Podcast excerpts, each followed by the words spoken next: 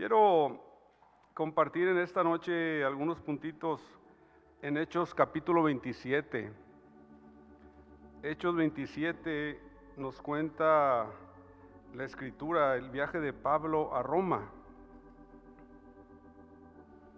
Y me llamaba la atención este pasaje porque la escritura nos enseña que en el tiempo del fin habrá un tiempo de lucha, de prueba, de tribulación. Y muchos estudiosos en este, de esta historia de la escritura de Pablo están de acuerdo en que eh, este viaje de Pablo a Roma es un tipo del viaje de la iglesia, que tiene que pasar pruebas, tormentas, luchas para llegar al reino de los cielos. Pablo tuvo que pasar esas tormentas para poder llegar a su destino. Y es un tipo de la vida cristiana. El libro del progreso del peregrino, ¿se recuerdan? Se recuerdan el drama, ¿verdad? Era lo mismo, la misma idea. El peregrino tenía que pasar pruebas, dificultades, luchas para llegar a su destino. La Biblia nos lo enseña. Y el Señor en Mateo 24, 21 dice, porque habrá entonces gran tribulación cual no la ha habido desde el principio del mundo hasta ahora, ni la habrá Isaías 62, porque he aquí que tinieblas cubrirán la tierra y oscuridad las naciones. Perdón. Mas sobre ti amanecerá Jehová y sobre ti será vista su gloria. Dice una versión en inglés, densa oscuridad cubrirán las naciones. Y creo que es algo que estamos viendo, ¿no? En la actualidad espiritualmente. Densa oscuridad cubriendo las naciones. El peor tiempo de la historia, hermanos yo creo que estarán de acuerdo conmigo en que estamos entrando en el peor tiempo de la historia. Hoy estamos viendo cosas que no se veían. Como estamos hoy aquí en la iglesia, ¿verdad? A causa de la situación. Hay muchas iglesias cerradas. Pero el, mundo y la iglesia están entrando, dice un coro que cantamos, el conflicto de los siglos sobre nosotros está. Ya está ese tiempo. La prueba, la tribulación, la tormenta como nunca la ha habido, ni la habrá, dice el Señor. Entonces, me llama la atención este pasaje, porque dije ya, el Señor nos advierte que enfrentaremos pruebas, tribulaciones, luchas, y antes del fin, el peor tiempo de la historia, cual no la ha habido, ni la habrá. Y bueno, los estudiosos están de acuerdo también en que el barco representa la iglesia. El barco representa aquello que nos va a llegar, llevar, perdón, a nuestro destino final la iglesia. Como en la historia de Noé, que también la escritura nos enseña, el arca. El arca era el lugar de salvación. Era vital permanecer en el arca para poder sobrevivir. Es triste, hermanos, que en esta pandemia, hablaban en Estados Unidos de ah, estadísticas, como muchos cristianos han dejado de asistir a la iglesia no me recuerdo los números, eh, creo que era 30%, decían, 30% de cristianos ya no regresan a la iglesia, pero siguen a la iglesia en línea. Prefieren quedarse en su casa, pueden ir a la iglesia, pero prefieren quedarse y verlo por televisión o por cable o por, internet. Pero otro porcentaje definitivamente se alejó de la iglesia y ni la sigue por internet, ni la siguen en línea y ya no regresaron a la iglesia. Hay iglesias, yo me imagino que aquí hay que ser lo mismo, hay iglesias que tuvieron que cerrar definitivamente. Allá por lo menos en Texas no tenemos limitaciones ahorita, pero hay iglesias que tuvieron que cerrar porque la gente ya no regresó. No regresó a las iglesias. Abandonaron la iglesia. Qué triste es ver iglesias cerradas. Se les permite asistir, no tienen, no están limitados como, como aquí, pero dejaron de asistir completamente.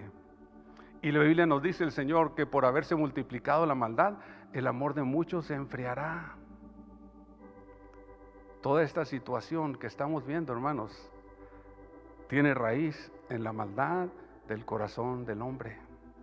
Todo esto que está sucediendo estos dos últimos años, su nacimiento es a causa de la maldad en el corazón del hombre. Y esto ha venido a significar, tristemente para muchos cristianos, un balde de agua fría para su fe, para su amor por el Señor. nosotros en la congregación, tristemente, tenemos personas así. Ya no asisten a la iglesia porque tienen miedo a salir. Tienen miedo a salir. Hay muchos cristianos, tristemente, para los cuales puede más el miedo que su amor por el Señor. El amor de muchos se enfriará. Qué triste. Muchos han dejado de congregarse. Muchos han salido del barco. Muchos han salido del arca. Y qué triste porque el Señor claramente nos lo enseña en la Escritura, Hebreos 10:25, no dejando de congregarnos como algunos tienen por costumbre, sino exhortándoos. Y tanto más cuando veis que aquel día se acerca, la venida del Señor se acerca, está más cerca. Y el Señor nos dice, no, nos dice, no dejes de congregarte, no dejes de asistir, no te salgas del barco, digámoslo así, conforme a lo que estamos viendo hoy. Qué triste que muchos estén saliendo del barco. No abandones tu iglesia. No dejes tu iglesia. Permanece en la iglesia. Acércate a la iglesia. El Señor está en la iglesia. En Apocalipsis se recuerdan cuando Juan escuchaba una voz que le hablaba y dice, me volteé para, para ver la voz que hablaba conmigo. ¿Se recuerdan?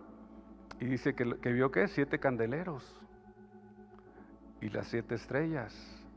¿Y dónde estaba el Señor? En medio de los siete candeleros. Son las iglesias, ahí le dice más adelante. Los siete candeleros son las siete iglesias y los siete ángeles, los pastores. El Señor está en la iglesia. Que Dios nos dé la gracia, hermanos, para no dejarnos de congregar. Permanecer fieles al Señor. Sigue diciendo ahí en Hechos 27 el versículo 20, cuando estaban siendo azotados por la tormenta y no apareciendo ni sol ni estrellas por muchos días y acosados por una tempestad no pequeña, ya habíamos perdido toda esperanza de salvarnos. Y es que muchas veces en medio de las luchas, en medio de las pruebas, en medio de las tribulaciones, viene el desánimo viene el desaliento. Perdónenme hermanos, les prometí que no lo iba a agarrar. Voy a agarrar el micrófono. Pero en medio de las pruebas viene el desaliento, el desánimo. Somos desanimados. Y muchas veces es porque en medio de la prueba, de la lucha, muy difícil, pruebas en, en algunos casos, llega un momento en que nos sentimos solos que nadie está con nosotros, que nadie nos apoya, que nadie se interesa en nosotros. A veces llegamos a pensar que Dios mismo se olvidó de nosotros. Y por eso dice aquí la escritura, no había, no viendo ah, ni sol ni estrellas. El sol en la escritura nos habla del sol de justicia, Dios mismo. Pero en medio de la prueba, de la tormenta, no podemos ver a Dios ni tampoco a las estrellas, los hermanos. Llega el momento muchas veces en que sentimos que se han olvidado de nosotros. El Señor ya me dejó, el Señor ya no me ama, el Señor se olvidó de mí. Los hermanos ni me han llamado, ni siquiera me han preguntado cómo estoy. No se interesan. Y llega el desánimo, llega el desaliento porque nos sentimos solos. Y es que el Señor muchas veces permite que esto suceda en nuestras vidas. ¿Se recuerdan cuando Él mandó a los discípulos que fueran al otro lado del mar, a la otra ribera? Los dejó solos en medio de la tormenta, cuando los atacaba la tormenta. Después llegó el Señor a rescatarlos. En otra ocasión, en medio de la tormenta, estaban todos desesperados y angustiados porque se hundían y el Señor dormía. Señor, no te da cuidado, que perecemos. Dios muchas veces permite y permitirá que en medio de la prueba, de lo difícil de la tormenta, nos quedemos solos. No veamos ni sol ni estrellas. Y muchos tristemente ahí se desaniman. Pero el Señor lo hace con una intención, o sea, 2.14, un pasaje que todos conocemos y ya hemos escuchado.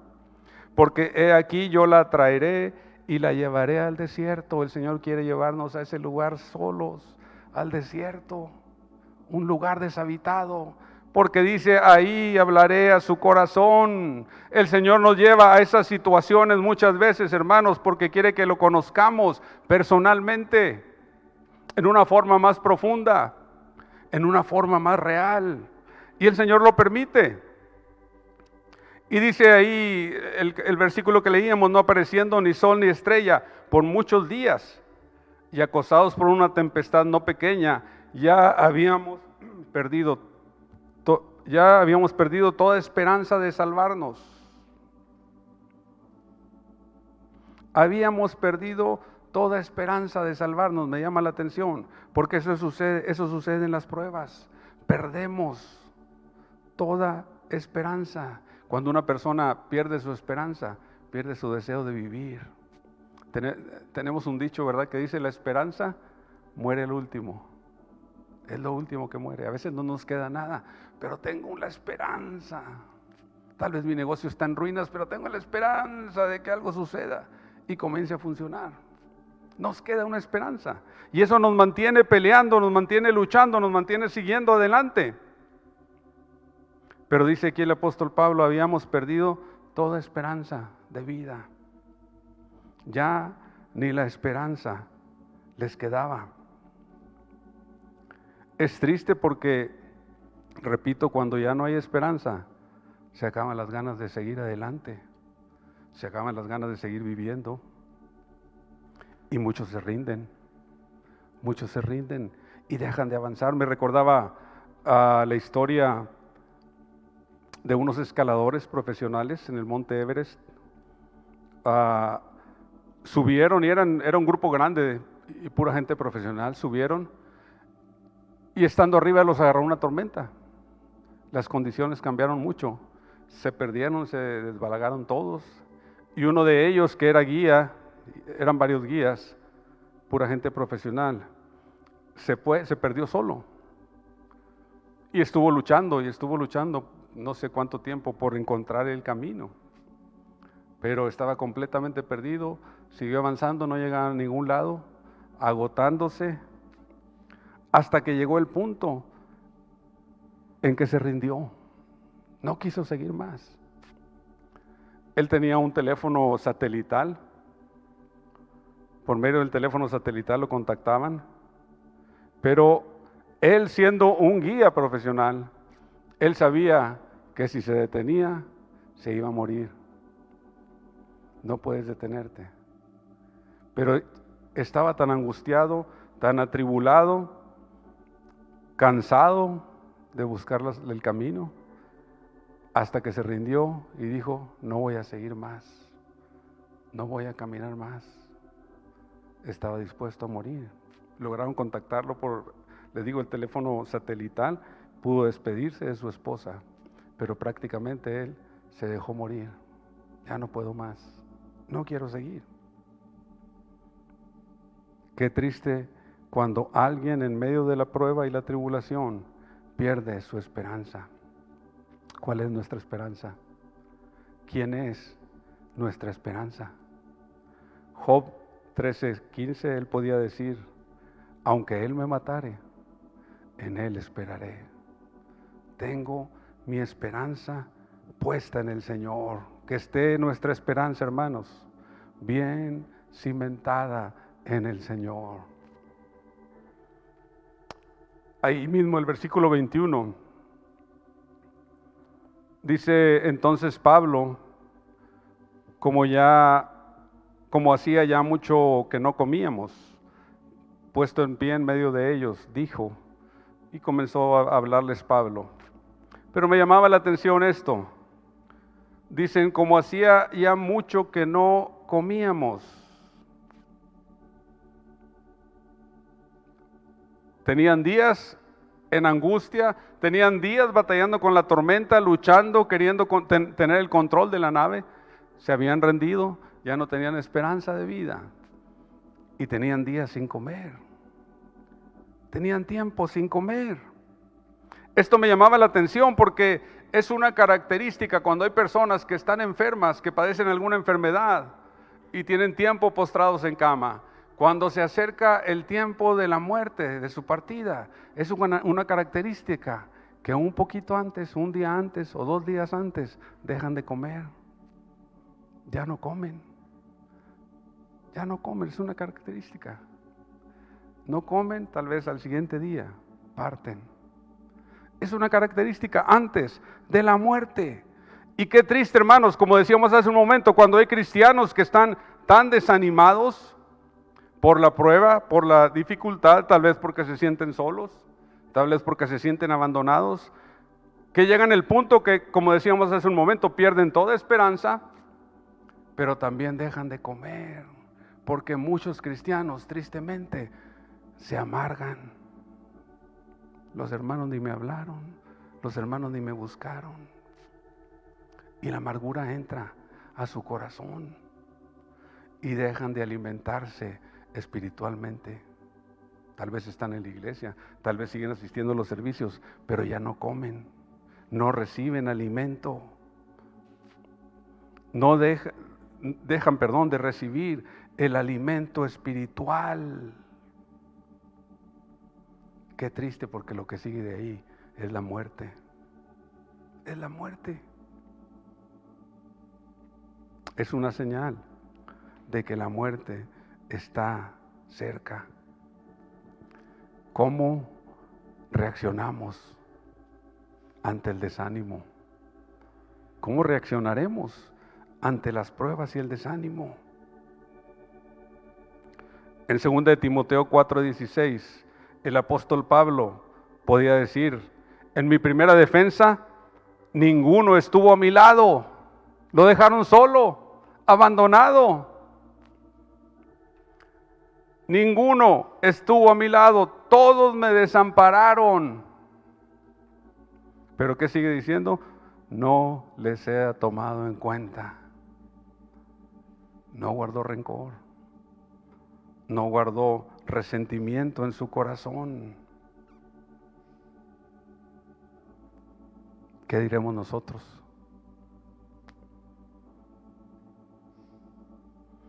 Cuando no veamos ni sol ni estrellas, que podamos decir como Pablo después, pero el Señor estuvo a mi lado.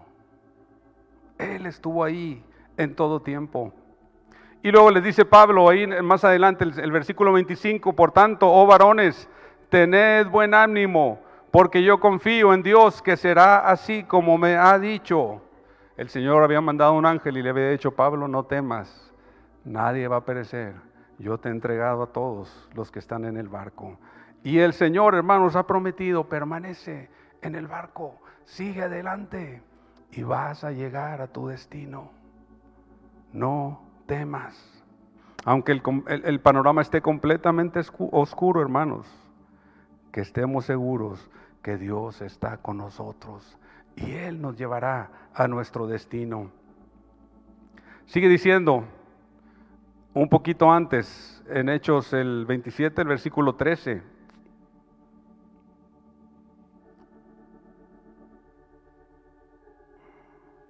Ah, y soplando una brisa del sur, pareciéndoles que ya tenían lo que deseaban, levaron anclas e iban costeando Creta. Pero no mucho después dio contra la nave un viento huracanado llamado Euroclidón. Y siendo arrebatada la nave y no pudiendo poner proa al viento, nos abandonamos a él y nos dejamos llevar. Siendo arrebatada la, la nave, y no pudiendo poner proa al viento. Trataron, lucharon de controlar a la nave, trataron de dirigir la nave, pero no pudieron. Y sigue diciendo, nos abandonamos a Él y nos dejamos llevar. Como leíamos hace un momento, ya no tenían esperanza. Lo que va a ser, va a ser. Ya no podemos seguir luchando. Su navegación comenzó a ser con oposición. Y qué triste también, hermanos, cuando muchas veces en la vida, yo creo que a todos nos ha pasado, enfrentamos problemas, situaciones difíciles y estamos luchando por solucionarlas y haciendo esto, y si hago esto, y si hago lo otro, y si hago aquello mejor, tal vez va a funcionar, hasta que llega el punto en que decimos, no más, no puedo, ya hice todo lo que podía hacer, ya intenté por todas las formas y no tiene solución. No tiene solución y caemos rendidos ante las dificultades, ante las circunstancias. Tal vez para algunos es pruebas de alguna forma, tal vez para otros pruebas morales, pruebas económicas, enfermedades, una enfermedad tras otra, una prueba económica tras otra. En la vida cristiana hay distintos tipos de luchas, distintos tipos de dificultades. Pero qué triste cuando caemos rendidos ante las dificultades y ante las luchas, como decíamos hace un momento, y desanimados. En otras ocasiones son pruebas de oposición. Recordaba escuchar algunas historias de personas que se habían convertido, en un caso un joven se convirtió, el Señor lo salvó y comenzó a asistir a la iglesia, pero sus padres no eran cristianos. Y este joven antes era tomador, bebedor, etc. Y sus padres cuando él se convirtió le decían, te prefiero borracho a que estés en esa iglesia. Y comenzó a tener luchas y oposición. Escuché la historia también de un hombre casado que se convirtió. Igualmente su esposa le comenzó a hacer la vida difícil. Te prefiero como eras antes a como eres ahora en esa iglesia. Comenzó a tener oposición, lucha, dificultades. Dice en 2 Corintios 7:5 el apóstol Pablo, porque de cierto cuando vinimos a Macedonia, ningún reposo tuvo nuestro cuerpo, sino en todo fuimos atribulados, de fuera conflictos, de dentro temores, distintas pruebas, tal vez pruebas internas en el corazón, miedos, inseguridades. Segunda de Timoteo 3:12, por ejemplo, la, escritura nos advierte, todos los que quieren vivir piadosamente en Cristo Jesús padecerán persecución. Efesios 6:11, porque no tenemos lucha contra sangre y carne, sino contra principados, contra potestades, contra los gobernadores de las tinieblas de este siglo, ah, contra huestes espirituales de maldad en las regiones celestes. Para algunos he escuchado historias de hermanos se convierten y comienzan a seguir al Señor y tienen problemas con demonios, luchas, dificultades. Y muchas veces caen rendidos ante las circunstancias, ante la lucha. No pueden seguir adelante. La vida cristiana es una lucha constante, hermanos. Necesitamos la gracia y la ayuda del Señor para permanecer y para seguir avanzando ante el Señor para que no caigamos rendidos ante las luchas, ante las pruebas. Como dice aquí el apóstol Pablo, no pudimos más y nos abandonamos y nos dejamos llevar. No, ya no voy a la iglesia porque no, muchas dificultades, muchas luchas, muchas pruebas, ya no puedo seguir. Que no nos rindamos ante las pruebas, ante las dificultades y nos vamos a rendir rindámonos ante el Señor. Señor, ya no puedo más. Platicaba esta semana con una persona, no era de la iglesia, un, un mecánico, y me contaba todos sus problemas en su hogar. Y, él me contaba cómo ha intentado de todo y nada funciona. Y yo le decía, bueno, ya no te queda más. Ríndete al Señor. Acércate a Dios y dile, Señor, ya no puedo más intenté todo, hice todo y no puedo más. Rinde ante Él y Él tiene la respuesta y la solución.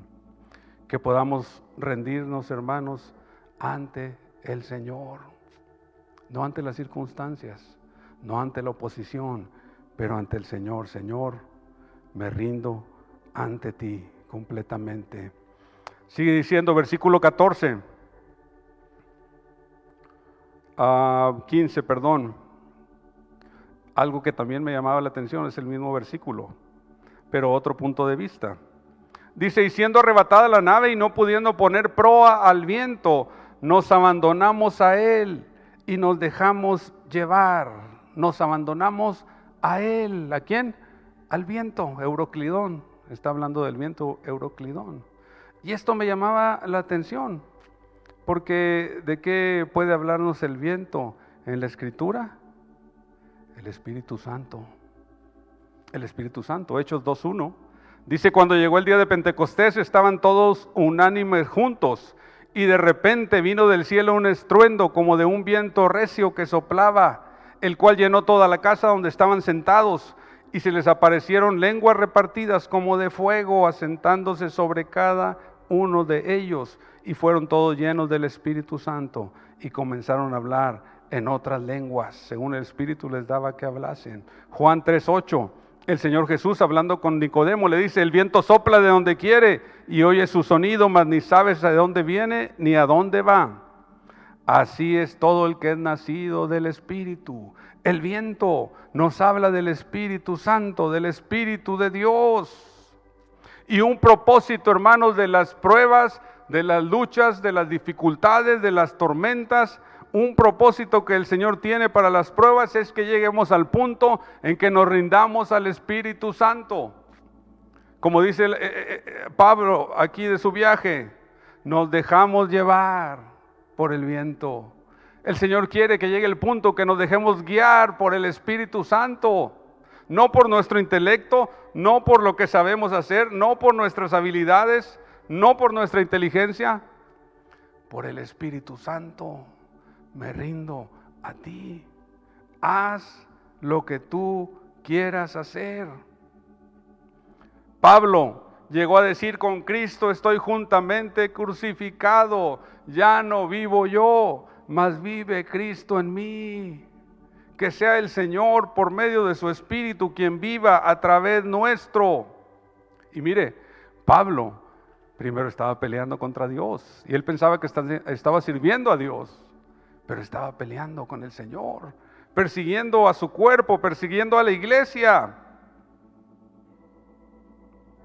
Pero Pablo tuvo que llegar a ese punto. Bueno, el Señor, decía un hermano, tuvo un encontronazo con él. Lo tumbó de su cabalgadura. Un choque fuerte. Pablo estaba peleando contra el Señor y, le preguntó, ¿quién eres, Señor? Reconoció, tú eres más fuerte que yo. ¿Quién eres? Soy Jesús, a quien tú persigues. Dura cosa te es dar cosas contra el aguijón. Estás peleando conmigo, Pablo. Pero llegó al punto de decirle, ¿qué quieres que haga? ¿Qué quieres que yo haga, Señor? Eso es lo que Dios quiere llevarnos a que le digamos, Señor, ¿qué quieres de mí? ¿Qué quieres que yo haga? Que seamos llevados por el Espíritu. Mateo 11:7, hablando el Señor Jesús sobre Juan el Bautista. Habían llegado los mensajeros de Juan el Bautista a preguntarle, ¿eres tú el que había de venir o esperaremos a otro? Y dice ahí, mientras ellos se iban, los mensajeros de Juan, Comenzó Jesús a decir de Juan a la gente, ¿qué salisteis a ver al desierto? ¿Una caña sacudida por el viento? ¿Una caña sacudida por el viento? Eso era Juan. Un hombre llevado de un lado para otro por el Espíritu Santo. Juan era el mensajero que Dios había prometido que iba a venir antes de la, venida del Mesías a preparar el camino. Y él venía en el, en el poder del Espíritu Santo para preparar el camino para el Señor. Era un hombre sacudido por el Espíritu Santo, movido completamente por el Espíritu Santo. Una caña sacudida por el viento. Pero Juan había aprendido a rendirse completamente a la voluntad del Señor, al mover del Espíritu Santo. Y sabe que una característica, como vemos en Juan, de los hombres que aprenden a rendirse al Señor y al mover del Espíritu Santo, una característica es, que estos hombres pueden decir lo que Juan decía, es necesario que Él crezca, pero que yo mengüe. Es necesario que cada día, cada día yo sea menos y Él sea más. Esta es una característica de los hombres movidos por el Espíritu Santo. ¿Podemos decir lo mismo, hermanos? Señor, cada día haya menos de mí y más de ti. Un cristiano movido por el Espíritu Santo, guiado por el Espíritu Santo, va a estar en el lugar indicado, en el tiempo indicado, haciendo la cosa indicada, lo correcto, lo necesario. En Lucas 2.25 nos habla la escritura de Simeón. Un hombre llamado Simeón, dice la escritura, este era hombre justo y piadoso y esperaba la consolación de Israel y el Espíritu Santo estaba sobre él.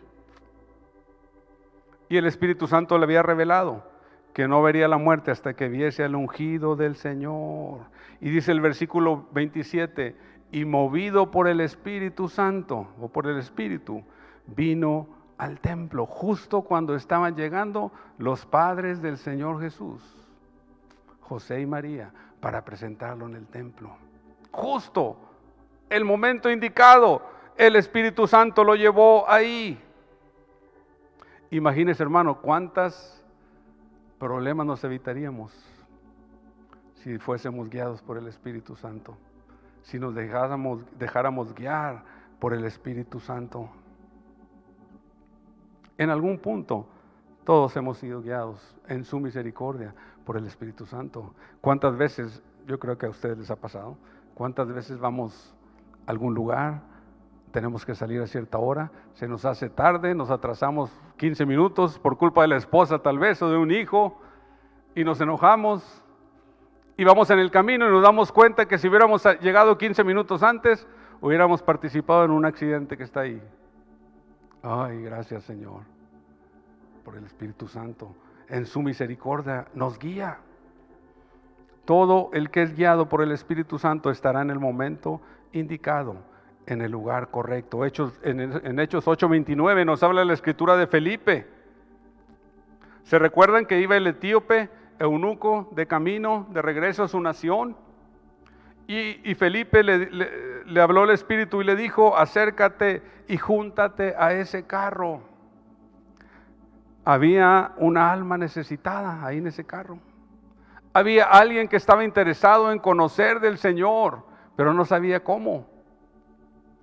Pero el Espíritu sabía y le dijo a Felipe, acércate Felipe a ese carro. Y todos conocemos la historia, cómo Felipe comenzó a hablarle y compartirle las escrituras y cómo el etíope fue bautizado. Aceptó al Señor y fue bautizado. Y luego dice el versículo 39, cuando subieron del agua, después de que fue bautizado el etíope, el Espíritu del Señor arrebató a Felipe y el eunuco no le vio más. Pero miren lo que dice, siguió gozoso su camino, porque había encontrado al Señor. Gracias a un hombre que se dejaba ser movido por el Espíritu Santo. Estar en el lugar correcto. Un cristiano rendido por el, al Espíritu Santo estará en el lugar indicado, a la hora correcta. Que aprendamos a dejarnos a llevar, de llevar, perdón, por el Espíritu Santo, de ser guiados por el Espíritu Santo. Ahora, me llama también la atención uh, el versículo 18 y 19. Ah, dice la escritura ahí que comenzaron a lijar cuando estaban en la, tormenta y no, no podían controlar la nave, comenzaron a alijar. Esto es hacer más ligera la carga. Comenzaron a tirar la carga por la borda, lo que llevaban transportando, que era carga valiosa, por eso la llevaban. El hermano Mario está aquí con los transportes. Cuando llevan carga valiosa que alguien encargó, que hay que llevar a un destino, eso es lo que estaban transportando. Pero en medio de la tormenta, cuando no podían sostener la nave y se hundía en medio de las olas, hay que tirar la carga, porque si no nos hundimos. Cosas útiles y necesarias, por eso los llevaban. Pero en medio, una vez más, en medio de la tormenta se convierten en obstáculos, se convierten en carga que nos puede hundir. Eran cosas útiles, cosas necesarias, pero había que tirarlas, sacarlas del barco. Ustedes saben, ahí en Houston, pues estamos en la costa, cerca de la costa, y cada año llegan huracanes, o puede, existe la posibilidad de que lleguen huracanes. Entonces, cada año eh, eh, se acerca la temporada de huracanes y el gobierno comienza a hacer conciencia. Es temporada de huracanes y estén preparados y sacan una guía para los huracanes, qué hacer en caso de, de un huracán, qué hacer en caso de que usted tenga que evacuar, etcétera. Y uno de los puntos que dice en esa guía de huracanes es que, perdón, si usted va a evacuar, tiene que dejar su casa, tiene que salir porque viene el huracán. Ellos recalcan, lleve solo cosas necesarias, solo cosas necesarias. Y bueno, ese, a veces esa palabra puede ser muy, muy amplia. A veces creemos nosotros que muchas cosas son necesarias Ah, hoy en día vivimos con nuestros celulares, no nos imaginamos la vida sin un celular. Pero hay muchas cosas que las hermanas han de creer que su secadora de pelo es muy necesaria, pero en un momento de vida o muerte no es necesaria. Lleve solo lo necesario. Porque a veces por querer llevar cosas que no son tan necesarias, entorpece nuestro camino, por no quererse separar de cosas que creemos necesarias. Muchos han muerto, aquí mismo en Monterrey, cuando ha habido huracanes y cosas que han pegado fuerte, ¿no? Mucha gente que vive cerca de los ríos no quiere abandonar su casa porque son mis cosas, es mi propiedad, ¿cómo lo voy a dejar? Es mi vida. Y han perdido la vida ahí por aferrarse a cosas innecesarias. ¿Sabe que muchas veces tenemos en la vida cosas que según nosotros son muy necesarias, pero realmente no sirven para el reino? Solo entorpecen nuestro camino, solo hacen pesada nuestra caminata. Para algunos puede ser, para algunos es el amor por este mundo, el amor por las cosas terrenales. Viven su vida queriendo conseguir más y más y más. Es el amor por las cosas terrenales. Para otros pueden ser otras cosas, pero la escritura nos enseña en Hebreos 12.1, nos dice, despojémonos de todo peso y del pecado que nos asedia y corramos con paciencia la carrera que tenemos por delante despojémonos de, todo peso. Lleve solo lo necesario. Lucas 10, 41. Estaba el Señor Jesús en, casa de Marta y María. Todos conocemos la historia. Marta le servía, ocupada, sirviéndole. María, ¿no? Y le dice, Marta, Señor, ¿no te da cuidado que me deja mi hermana sola servir? ¿Qué fue la respuesta del Señor? Marta, Marta, afanada y turbada estás con muchas cosas, pero solo una cosa es necesaria. Solo una cosa es necesaria. ¿Cuál era esa cosa necesaria? Lo que María estaba haciendo, estar a los pies del Señor. María ha escogido la mejor parte. Solo una cosa es necesaria, hermanos, en nuestra vida. Nosotros creemos que muchas cosas el trabajo. Obviamente no estoy diciendo que no vamos a trabajar, pero solo una cosa es necesaria, nuestra comunión con el Señor. Va a ser lo único que nos va a ayudar a sobrevivir la tormenta que viene. Despojémonos de todo peso. Repito, para cada quien pueden ser diferentes cosas. Tal vez para los jóvenes es una carrera universitaria, para algunos están afanados buscando su carrera universitaria. Cada quien tenemos distintos pesos que nos asedian, que es que el Señor nos guíe, que dejemos ser guiados también nuestra vida por el Espíritu Santo. Amén. Gracias hermanos, que el Señor les bendiga.